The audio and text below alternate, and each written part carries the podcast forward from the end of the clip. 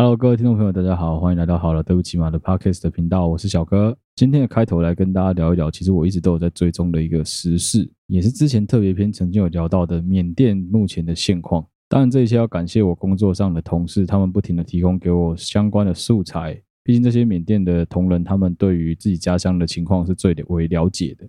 第一个可以跟大家聊一聊的是，你有没有办法想象一个，就是你已经目前就用 WiFi 用网络用的这么顺畅的情况下，突然间你们的政府机关有一天宣布把网络全部停掉，把 Wi WiFi 全部关掉，你没办法对外有任何的联系。有一天你打开电视新闻，只剩下中天，只剩下中时。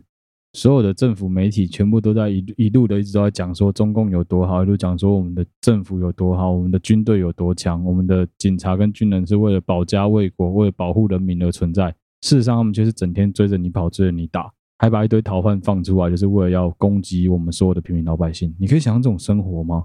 很遗憾的，这是缅甸现在的现况。他们现在的情况是这样子的，其实是有网络，但是网络不是每天都有。而不管你做任何事情、说任何话，基本上都是国家政府、军政府说了算。其实情况非常的严重，也很危急啊。只是说，因为我们没有处在当下的环境当中，我们没有办法去想象这整个情景到底是怎么样。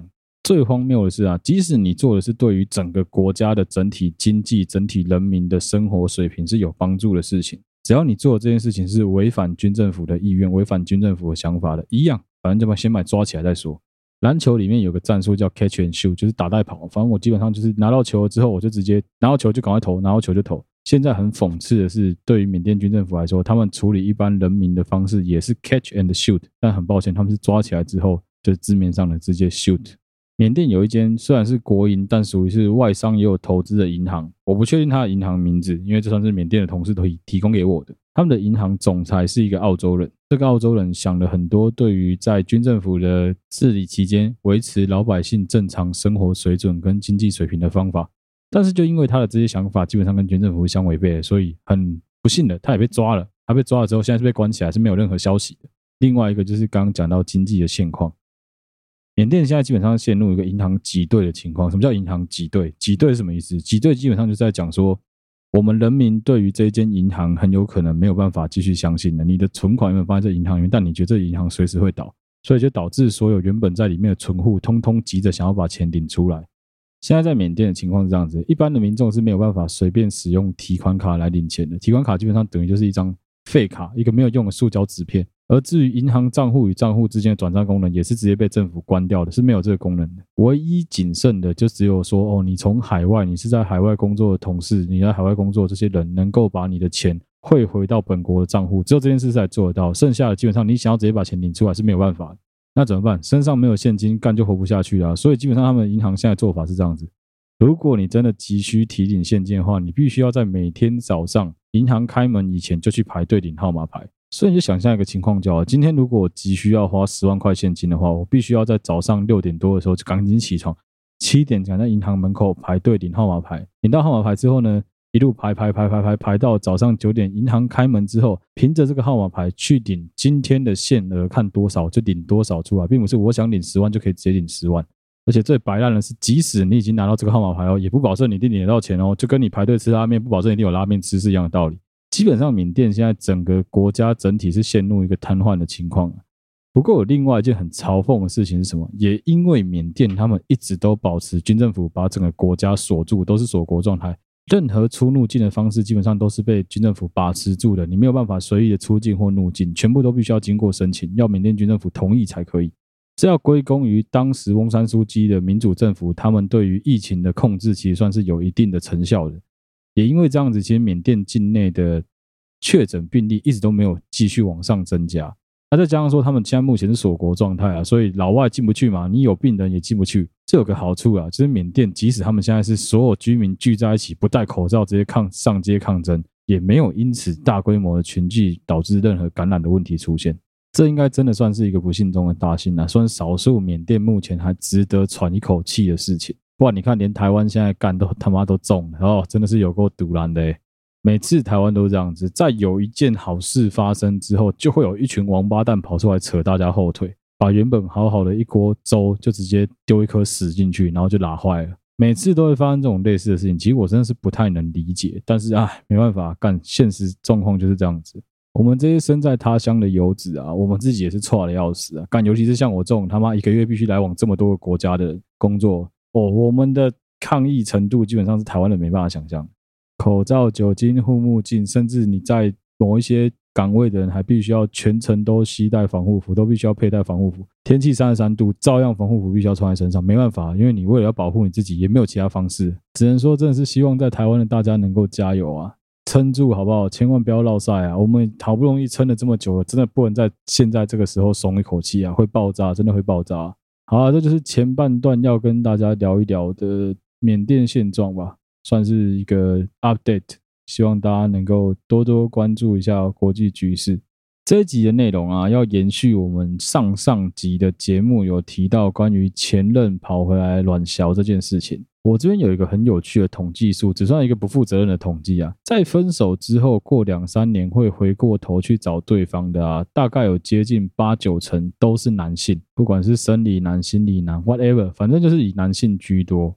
有个在我自己认知上很大的原因在于哪里？很大的原因在于说，我们这些男生啊，基本上对于感情的消化啊，比女生还要更花时间。即使我们在那边装雷房啊，干什么事情都无所谓，呃，又没有关系。其实，在很多情况下，男孩子啊，去反省自己，敢要花超级久的时间才能好好反省，真正的去整理自己的这些情绪跟内在这些东西。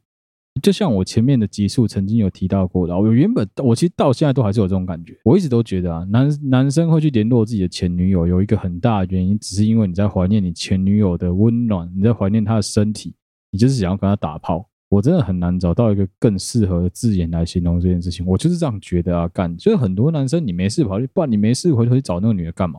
我一直都觉得说，这些男的基本上就是想约，但他找不到一个好的对象，所以他才想说啊啊，不然波黑黑嘛，后来找找我的前任好了。不过我算是在最近才得到了另外一个方向的结论，是这样子：有很多男生，他是在最后一刻才终于认清了他自己在当时的这段感情，他有多垃圾，他有多人渣，他有多败类，他有多坏。他回过头来找自己的现在这个对象啊，有可能是想要去弥补当时的过错。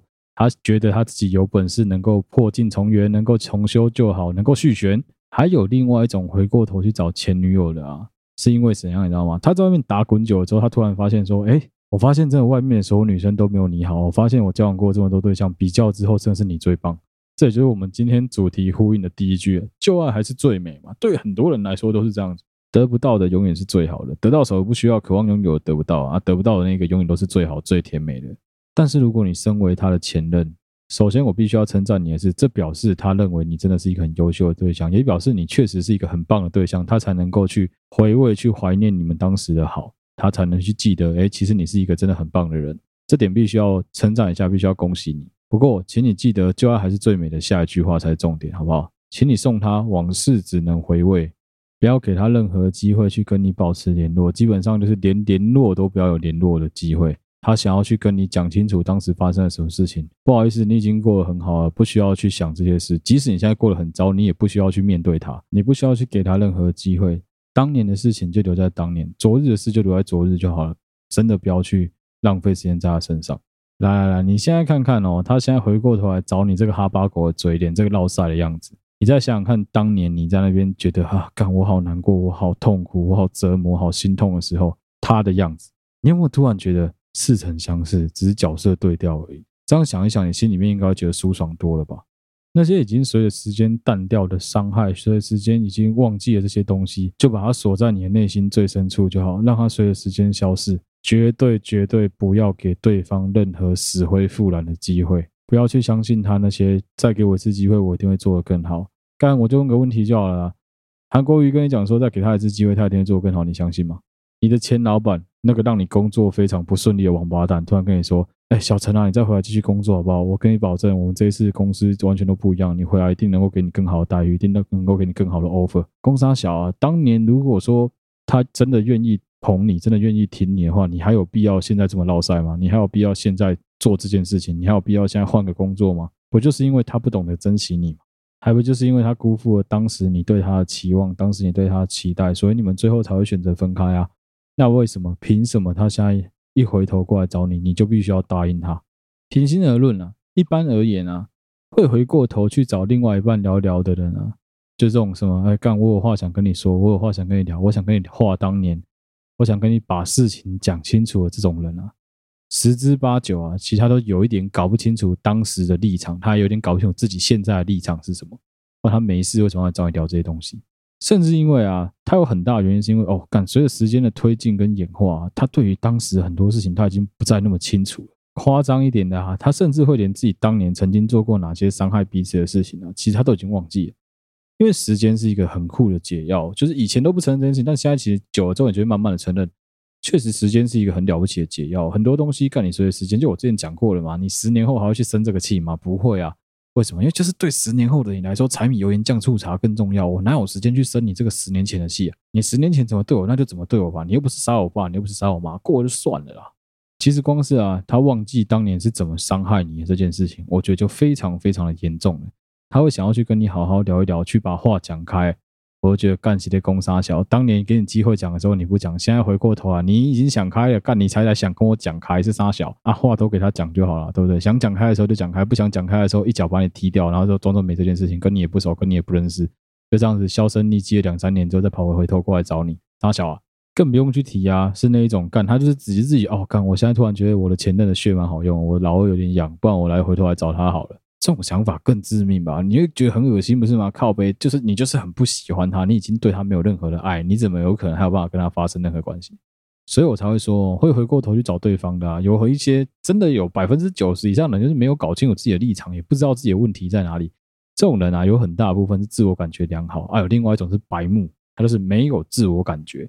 他根本就不懂得去审视自己跟他人在感情中的角色是什么啊！既然他要当一个自私的王八蛋，没办没道理你要奉陪啊！凭什么他当王八蛋，你要跟着他一起当王八蛋？干你屁事啊！你不用理他，就不要理他就好了。真的，那这种人妙的地方在哪？很多很多情况，干他们就会突然卡住，整个人就是直接他的人生会一直不停的重复某一些过程。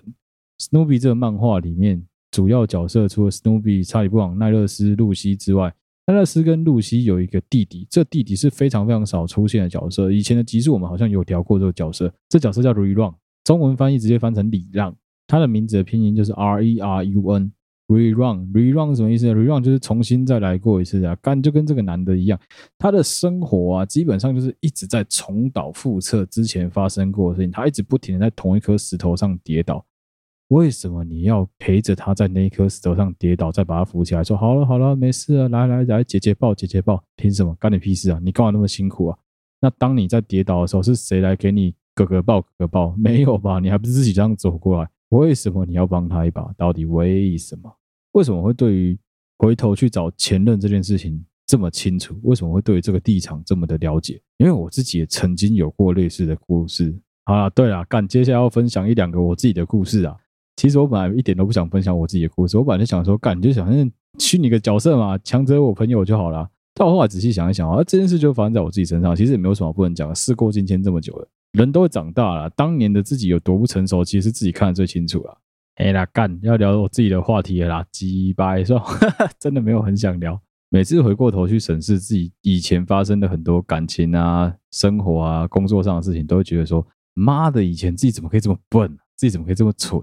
我记得我以前读大学大一的时候吧，因为那时候曾经被一个女朋友，就也算是被绿，被绿了之后，有一段时间自己一直没有算是完全的走出来，就跟我以前故事讲到的那个男主角其实有点像，也是类似这样子，就是就是一直都没有走出来，一直都没有好好的把事情讲清楚，甚至对于当时分手的详细情况，其实都是我自己单方面的臆测，他没有去正面的承认，但他完全不否认啊。当时那个前女友她的状态就有点像是，她是一副就是。反正老人都被你抓到，不管你想怎么样啊，就分手就分手。他当然无所谓，他可以很豁达，因为他已经找到新对象了嘛。但当时的我，对我来说，那是一个非常大的冲击啊！我没有，我没有任何的新对象，所以我就是一直维持在载浮载沉的情况，很长一段时间吧。后来事情过了，可能将近三四年的时间，诶，我又重新的再继续跟其他女生交往，继续的。啊，人不可能一直停在原地啊，你一定会继续往前走啊。但是当你往前走的过程中，你总是会去回想起来当时的某一些情况，是不是？用一个比较八加九的讲法，就是有一部分的我自己是不是留在了当时，并没有继续跟着我往前走。有些人会讲说啊，你对于你的下一任女朋友，你对于你的未来的小孩，你对于你的另外一半，会有一些期许跟一些期待，是来自于你之前人生遇过的某一些经历。举个最简单的例子是，哎，你可能小时候曾经苦过，你就希望你的小孩在将来不要跟你当年一样这么痛苦。一样，就是你曾经面临过你的女朋友是这样子劈腿啊之类的情况跟你分手的，你之后就会去特别小心、特别注意你的下一任女朋友，你会小心翼翼的避免你自己碰到同样的情况。当时的我回过头去找我这一个前任女友聊天，讲到话，讲到电话，长谈了可能有大概接近快十五分钟的时间，都不是在讲说什么啊你过得怎么样之类的这种嘘寒问暖的狗屁，我都直接跟他讲说，哎，我跟我现在这女朋友分手了，呵呵。对于那时候的我来说，比较重要的应该是。因为这个前女友，毕竟她跟我交往了也是很长的一段时间，所以以我的人生来说，以我的历任的女朋友来说，相对而言，她应该是比较了解我这个人的。不论怎么说，她都不会比别人不了解我。再加上说，男生都一样，其实我们对于很多情感感情的东西，你不会百分之一百告诉你自己周围的朋友。男生不会有 gay 蜜这种东西，很少了。能够去真正让你倾诉你内心当中这些感情心态的人，其实真的非常非常少。也因为这样，我最后选择干，我干脆打个电话给我前女友，跟她问清楚当年的我到底有多坏，才会导致她去劈腿，导致她去不爱我。好了，就因为这样子，所以我去跟她通个电话，跟她聊一聊当年的事情。最后当然还是有狗屁寒暄一下，说阿丽最近贵掉那阿不细哦。其实你现在回想起来，当时做这个举动是很没有必要的，对我人生不会有任何的帮助。但听完他讲的东西之后，其实老实说，对我人生也没有因为这样就豁然开朗，或觉得比较豁达，甚至是对当时有任何的解答。我也没有正面的去问他说，所以你当年真的是劈腿吗之类的？没有，我都没有问。过了我就觉得就算了，这些事情也没有什么好问的，就是只是一个老朋友而已。我是以这样子的心态去问他一些问题，就觉得如果你是跟我抱一样的心态，就只是问问问问问题而已，你也没有想要续弦，没有想要什么。我觉得如果你自己心态能摆这么正，当然是很好，算是我自己人生中一个小插曲，一个小故事啊。这是我少数有联络的前女友之一。另外一个我有联络的前女友，那个也算是比较小的时候的事情，比较年轻的时候，是当时会联络她，纯粹就只是觉得说，我看她蛮正的，而且好像还有机会跟她发生什么关系，所以才联络她。真的就是这样子啊，事实就是这样。你没事最好是会约你前任女友出来走一个约会的行程，两个人一起半夜坐公车去看夜景，陪她回她以前学校走一走之类的这种奇怪行程。然后你告诉我说你一点企图都没有，你只是想说单纯的陪陪她，跟她说说话而已，谁相信啊？怎么可能？我的第二个故事就是这样，干，就是那时候那个前女友，她自己主动跑来联络我说，哎，最近过得怎么样啊？直接刚好那时候我也单身，现在没事干了，想说，哎，好像有东西可以干也不错哦。就是她约我，就当然理所当然答应啊。哎，她长得也蛮漂亮，越来越漂亮。又分手这么久了，没联络啊，联络一下，联络一下，没问题的。出去吃个饭啊，看个夜景啊，完全走一顿约会型。我想说，是不是怪怪的啊？怎么觉得感觉应该 something 要 happen 呢？后来我记得是刚好那一天，我私人有一些自己工作上的事情必须要处理，所以紧急喊停吧。我记得就是跟他吃完饭，然后看完夜景，陪他去完学校之后下山了。我就想说，哎，不行，我现在有事，我必须要先离开，所以我就直接离开了。之后我跟他也就是断断续续有联络，现在是有追踪 IG，但就是完全没讲话，已经很久很久没有聊天了。那，你如果问那时候的我说，我自己觉得有没有机会，我只能跟你说，我觉得百分之一百有机会啊，而且就是自信爆棚，就觉得说，啊，干我还不错啊，不然他为什么会回头来找我？就是这样子的想法，所以他想说，哎，真的是没事，不要回头去找你的前任啊，你没事回头去找你的前任，你不就是想求个温暖而已吗？真的不用去骗自己说什么呃。啊，你没有你的前任会死。我跟你讲，这个世界上没有谁非谁不可的啊。赶，时间过了，随随着时间的演进，随着时间的推移，你一定会碰到一个比你的前任更优秀、更好的对象。你也值得更好的对象，继续带着跟着你的人生往前走。你不用去回头，一定非得要谁不可。啊，这算是两个我自己的人生中的小插曲。但这事情也都过了很多年了，基本上离现在至少十几年以上的事情了。以前真的是年少轻狂啊，一样感情中啊，两个人会分开来啊。一定，当然，你没事为什么会分开？两个人交往好好的，肯定是有一方，这是废话，肯定是有一方觉得我没有办法再继续忍受另外一方的某一个行为、某一个价值观，或是某一个对方的所作所为，让你觉得呃不行，干，我现在就是没办法再忍受，没办法再跟他继续相处任何一分一秒，我想要赶快离开他。一定是这样子嘛？你不可能说闲着没事做，说哦好，那分开吧，分开。不可能啊，一定是你发生了什么事情，或他发生了什么事情。所以好了，的确有可能啊。感到打脸我前面的言论呢，有够北烂的。有一部分的原因呢、你过了很久很久之后，你突然想要去找对方聊一聊当时发生的事情啊。有一个可能，的确有一个可能，男女都有可能。有一部分的理由是因为你很希望自己在未来的人生当中不要再继续栽在同一个洞里面。至少不要蠢到在同一颗石头上跌倒这么多次吧。我已经受伤了这么多次，我总要搞清楚当时最一开始的我到底是怎么受伤的，到底是怎么跌倒的吧。所以我觉得，如果说你是抱着这么比较正面的心态，在整理你自己的人生，在整理你自己的感情，在整理你自己的整个价值观，以这样子的心态去找你的前任，好好的聊一聊。但就仅止这一次的话，我觉得是可以尝试的啦。但拜托你不要造成人家的困扰。如果你面对事情已经可以这么成熟、这么理性啊，你能够这么的。像个大人一样来处理你面对你自己的这些情绪、这些感情的话，那当然很好。可是实实际上呢，实际上有很大一部分，有很多人一直都自我感觉很良好，他们就是从来都不觉得自己有错，有错也一定是对方的错。当时会分手，哪有可能是我的问题？一定是他不好。如果你遇到的是这么厚脸皮的对象，他回过头来找你，他一直告诉你，他一直跟你 show off 说：“哎，你看我现在过得多好，你看我现在这样子。”很成功啊，有一台好车啊，有个长得还不错的女朋友啊，然后回过头来跟你炫耀这些事情，你会觉得傻小吗？莫名其妙，绝对不要去相信说这种人是在跟你分享他的人生，他是在分享他的喜悦给你。没有，我跟你讲，有很大一部分他是在洗你的脸，他还在跟当年一样，想把你二楼对，想让你觉得说，哦，你就是这么的烂，你就是这么的差，只有你没有我不行。你看我现在过得多好，你没有我不行。这种乐色啊，回过头来找你，他的目的是什么？他就只是想要跟你打一炮哦，基本上拍拍屁股他就走人了。这种类型的人，他们对于自己的价值观基本上是很坚持的。他已经把自己洗脑到一个程度了。俗话说得很好啊，要骗人之前，必须要先骗自己。他们就是已经把自己骗到一个跟金一样，他已经搞不清楚现实跟欺骗的区别了。所以对他来说，他就是一直都认为说，干我就是一个这么优秀的对象，就是一个这么好的对象。当时你会放弃我，是因为你不懂得珍惜我。当时我们两个会分开，绝对不是男生的问题，一定是你女孩子造成的问题。如果你碰到是这样子的对象，你还想要跟他继续交往，甚至藕断丝连，或者是不要讲什么啊，干就是给他机会，让他跟你联络，让他跟你聊个赖，让他跟你讲个电话，你都是神经病啊！没事给这种怪人机会啊，绝对是你人生当中最大的一个错误。当时他怎么伤害你啊，请你千千万万不要忘记了。哇，我们前半段光是讲这个延续前任的这个主题，我就不小心噼里啪啦讲了这么长的一段时间了。那好吧，没关系，那我们就等下一集再跟大家聊一聊。原本我想要跟大家聊的那些偶发性造成你觉得说，哎，他是不是对我有意思的这些错觉？好了，我要讲的是臭男生们，干你们这我们这些臭男生们很容易会误会。误以为这个女孩是不是散发了某一些提示给我的这些错觉？其实算是一个我之前就很想做的主题啊。不过很可惜哦，今天碍于时间的关系啊，我大概是没有办法把这个主题继续往下延续。没关系，这个我们之后再做一集专题来聊这个题目好了。今天这一集的结尾啊，来跟大家聊一聊我自己个人对于前任一些比较我内心深处的想法好了。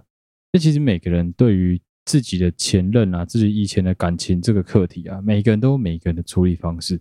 这是废话，这也很正常。但是我个人的处事风格一直以来都是不打扰就是我的温柔。对我来说，其实最重要的事情就是，既然已经分开了，就不要再去打扰对方，不要再去惊扰对方。真的是不管你们当初爱的有多轰轰烈烈，两个人有多干柴烈火，就是非得要对方不可，非得跟对方在一起不可。终究你们都已经走到了分离的这一步，那就表示你们之间有很多东西是解不开的，或是不想解开的。既然这样子的话，最后最后的结果当然就是放手让对方自由啊。对你来说，其实也不是坏事啊。在很多情况下，既然分开了，其实你是没有办法全心全意的去祝福对方过得比较好，甚至是比你好，基本上不可能。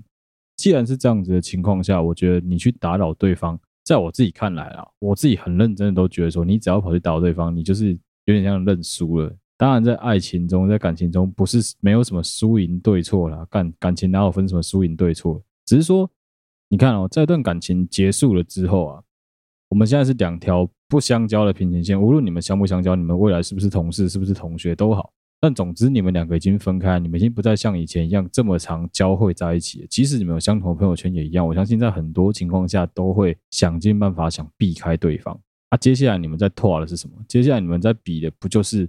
谁可以过得比对方更好？谁可以更快的复原？谁可以更快的迈回正轨吗？难道你的策略是你打算要卖你自己很悲哀，卖你自己很可怜，卖你自己就是这个状态，世界末日的样子一辈子吗？不可能吧！所以我觉得其实这种事情是相对的啊。在你们两个都已经沟通无效，最后选择分开了之后，你还回过头去找对方，基本上就是不论你是低头认错也好，不论你是希望你们两个能够回头有个好结果之类的，我觉得都无所谓。总之，对方其实可能已经开始在往前走了，但你还在原地踏步。在这样的情况下，你觉得你有赢吗？如果你是一个这么爱争输赢的人的话，你干嘛溜你啊嘛？你也爱打啊？其实，在感情当中啊，两个尤其是男女啊，男女之间哦，对于疗伤的方式其实有截然的不一样。我认识真的是绝大部分女生在分手之后啊，如果是很惨烈的那种，几乎全部清一色都是爆哭个大概三天之后就好了。他们就可以开始正常的吃甜食，就可以开始正常的跟闺蜜一起出去外面走一走、散散心了。但男生呢？男生其实是反过来的，男生会比较像是那个被放出去的狗，终于自由了。你会开始在前三天一直初尝那个自由的滋味，你会开始去做很多当时你觉得，呵，他不让我抽烟，我就要拼命抽；呵，他不让我开杂货，我就要拼命开杂货。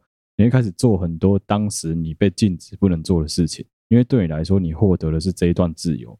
但恐怖的是什么？恐怖的是，当这三天一个礼拜过去了之后，男生夜深人静一个人的时候，会开始回想：哦天啊，我到底做了什么？哦天啊，怎么会这样子？我怎么会就这样子跟他分开？男生是从这个时候才开始酝酿那个悲伤的情绪。简单说，女生从一开始就很感性，但男生也不是一开始就很理性，男生只是一开始兽性发作而已。直到后来，男生的感性才突然间发作，突然觉得说：哦干，对耶，妈的，我就这样子跟他分开了。从此以后。怎么办呢？我就一个人嘞，我后面那个安全帽就没有人戴嘞。一开始男生还会想说：“妈嘞，我真爽，以后不用再浪费时间去接我女朋友下班，我可以有大把时间打喽，大把时间玩游戏。”而随着那个悔恨的负面情绪来到啊，男生会开始做很多很白痴的事情，譬如说最基本的，开始又翻你前女友的 IG，开始去看她最近有发什么文。啊，你看到你的前女友已经开始修复了，你就会开始更不爽，说：“妈的，怎样？现在是没有我你就过得更好就对了。”哼。那我要过得比你还要好，然后就开始，哦，我好可怜哦，开始哭，很奇怪，男生都这样，我认识的男生很多都是这个样子。那至于啊，男女走出情伤，我自己一直都觉得，其实很快的一个方法就是你再去面对一个更好的感情，其实你就会走出来，最快就是这样子，你就有一个更好的对象来陪着你成长，陪着你走出这一段，其实最快的。放下自己心中的那些执念，放下放过自己，也放过，就是你很多人会讲说什么啊，这是我的课题啊，我自己必须要修啊什么的。没错啊，你是要修啊，这是你的课题。但是其实很多时候啊，交给时间去处理，真的没有这么困难。你可以花时间，如果你真的有这么无聊的话，对，没错，你可以花时间去观察你的前任，你可以希望他过得比你更不好。但我觉得。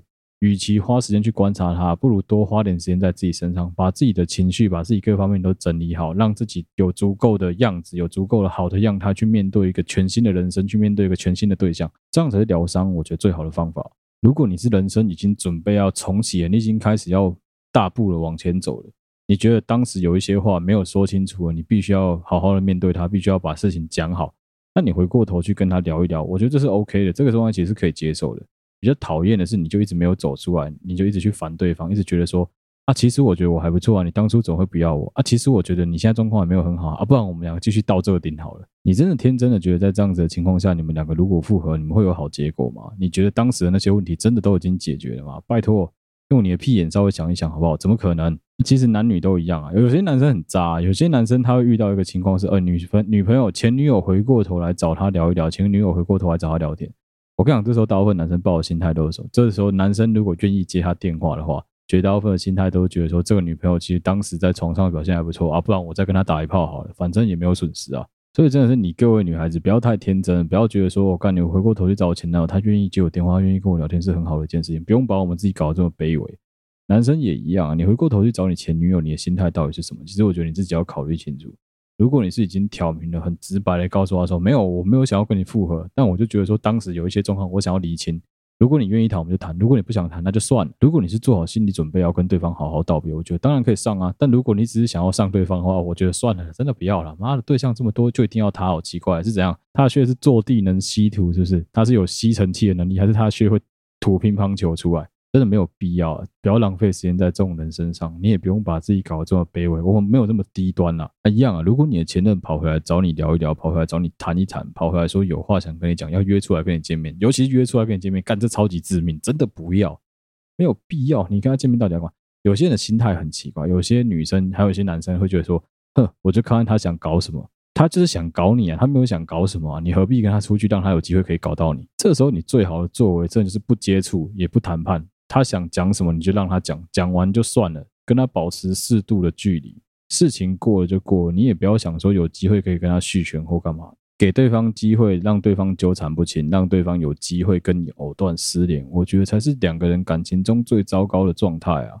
如果说两个人，人家讲说什么哦，感情中最甜蜜也就是暧昧不明的时候，那我跟你讲，感情中最糟糕、最肮脏、恶心、龌龊，就是你们两个人关系纠缠不清的时候。好了，希望大家都能够听得进去啊！虽然我觉得很难啊，有时候真的是装睡的人叫不醒啊。